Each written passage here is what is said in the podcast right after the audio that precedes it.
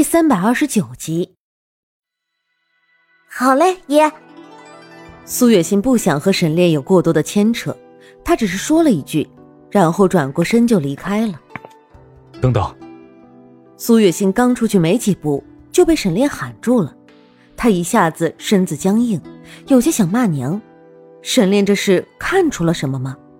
不会吧，这家伙眼高于顶，应该不会发现什么吧？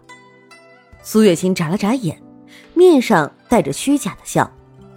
哎，这位爷有什么事吗？苏月心戴着面纱，看不清楚相貌，但是他那双眼睛却明亮的犹如夜空的繁星，闪耀璀璨。沈炼看到这样一双眸子的时候，就忍不住想到苏月心。那个女子也有一双这样的眸子，只是在想到苏月心的时候。他的心里一痛，算起来，心儿去世也已经有月余。沈炼沉浸在自己的情绪里，一直都没有开口说话。苏月心等得有些不耐烦了。在下能否看看姑娘的容貌？不知道为什么，沈炼并没有暴露自己的身份。登徒子，本小姐凭什么要满足你的要求？苏月心轻蔑一笑，她这才死了多久？沈炼就开始另寻新欢了，看来在他的心里，对于他的死也根本就没有多少愧疚吧。自欺欺人，他一直都是在自欺欺人。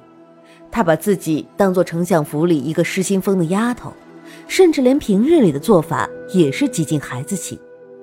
那不过是因为他想要通过这样的方式让自己忘却，忘却沈炼的好，忘却庆王府的一切。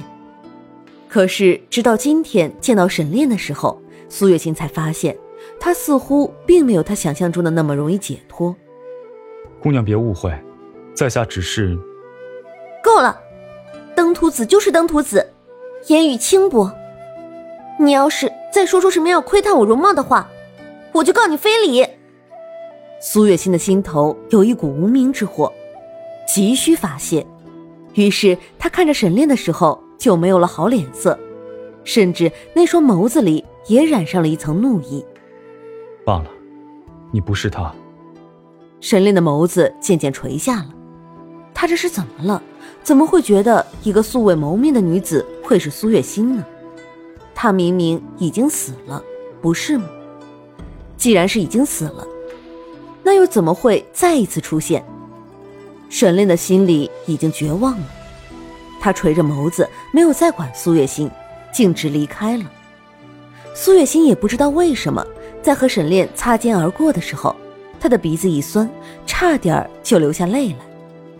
沈炼，你害死我的孩子，对我见死不救，我一定会报复你的，一定会。苏月心的眸中闪过一抹恨意，但随即就被他掩饰了下去。丫头，林子瑜一路跟着苏月心。他见到了沈炼的事，他也是知道的，所以他一直都没有出面。直到沈炼走了，他这才露出头。林子瑜，苏月心收敛了面上的表情，对着林子瑜甜甜的笑：“你没事吧？”林子瑜知道苏月心还记得沈炼，他刚见到了他，心里一定不会好受的。我能有什么事啊？我这不是挺好的吗？林子瑜。我饿了，我们快去吃饭吧。苏月心拉着林子瑜走进了一间包厢，而小昭也已经待在了包厢里。苏月心瞪了小昭一眼，故意不理他。这个小叛徒真的是，明明就是他的丫鬟，竟然也帮着林子瑜说话。他真是白白的跟他相处了这么多天。苏月心真的是已经饿了，所以他也没有顾忌。在菜都上完了之后，他就开始大吃大喝起来。面纱也早就不知道被他扔在了哪里。直到苏月心把菜全都吃完了之后，林子瑜这才带着他一起回了丞相府。林子瑜，我今天好开心啊！苏月心也不知道是不是因为心情不好，在餐桌上的时候喝了很多的酒。他的酒量本来就不算是很好。又喝了这么多，当然是早就已经醉得不省人事了。所以他用手勾住林子瑜的脖子，对着他笑，嘴里的酒气熏得林子瑜直皱眉。丫头，你别闹了，你已经醉了，乖一点，我带你回府。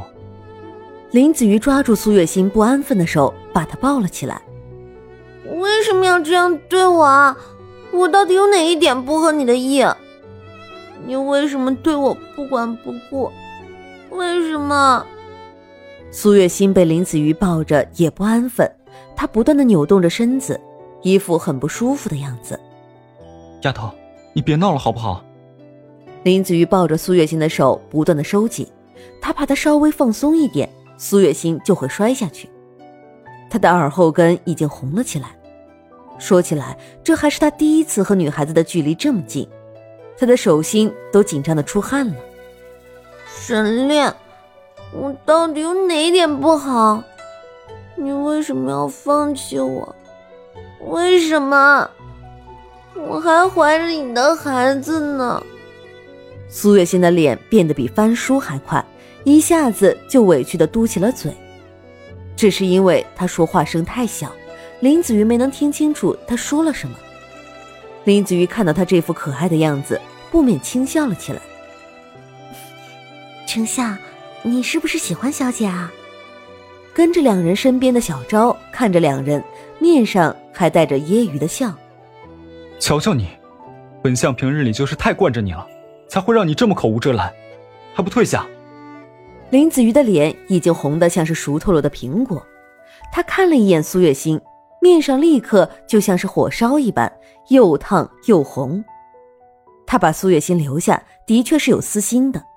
若是再过个一两年，他还能这样安分的待在他的身边，他是不是就可以？林子瑜察觉到自己这个念头，立刻就给他掐灭了。苏月心不是他能觊觎的女人，他喜欢她，同时也欣赏她，他不会折断她的羽翼。他会让她自己去飞，别丢下我。苏月心趴在林子瑜的怀里，身子一下子就软了下来。她缩成一团，像只小猫一样，弓着背，那是出于她对自己的一种防护。她在害怕。丫头，你放心吧，我不会丢下你的，你乖。林子瑜把苏月心紧紧的抱在怀里，没有再逗留，而是快步的回到了丞相府。苏月心的面上不知道什么时候已经是布满了泪痕，林子瑜看得心疼，伸出手去替苏月心擦掉了脸上的泪痕。没想到这一下就让苏月心醒了过来，她缓缓地睁开眼睛，就看到了林子瑜。你在这里干什么？苏月心傻傻地问。丫头，我知道你心里难过，你不要憋着，哭出来就好了。林子瑜伸手摸着苏月心的头，算作是在安慰她。苏月心的面上闪过一抹愁绪，但最终还是没有哭出来。明明是已经喝醉了的，明明是已经失去了意识的，可是他的心很疼啊，疼得他快要忍不住了。林子瑜，我现在不想看到你，你出去吧。苏月心别开脸，没有再看着林子瑜。丫头。我不想看到你了，你走啊！苏月心忍不住把自己的脸别开。林子瑜知道苏月心伤心，最后还是离开了。罢了，就让他自己好好冷静一下吧。苏月心察觉到林子瑜的离开，终于是忍不住失声痛哭起来。沈炼，为什么？为什么要这样对我？苏月心捂着嘴巴，不敢哭得太大声，却依然忍不住抽噎着。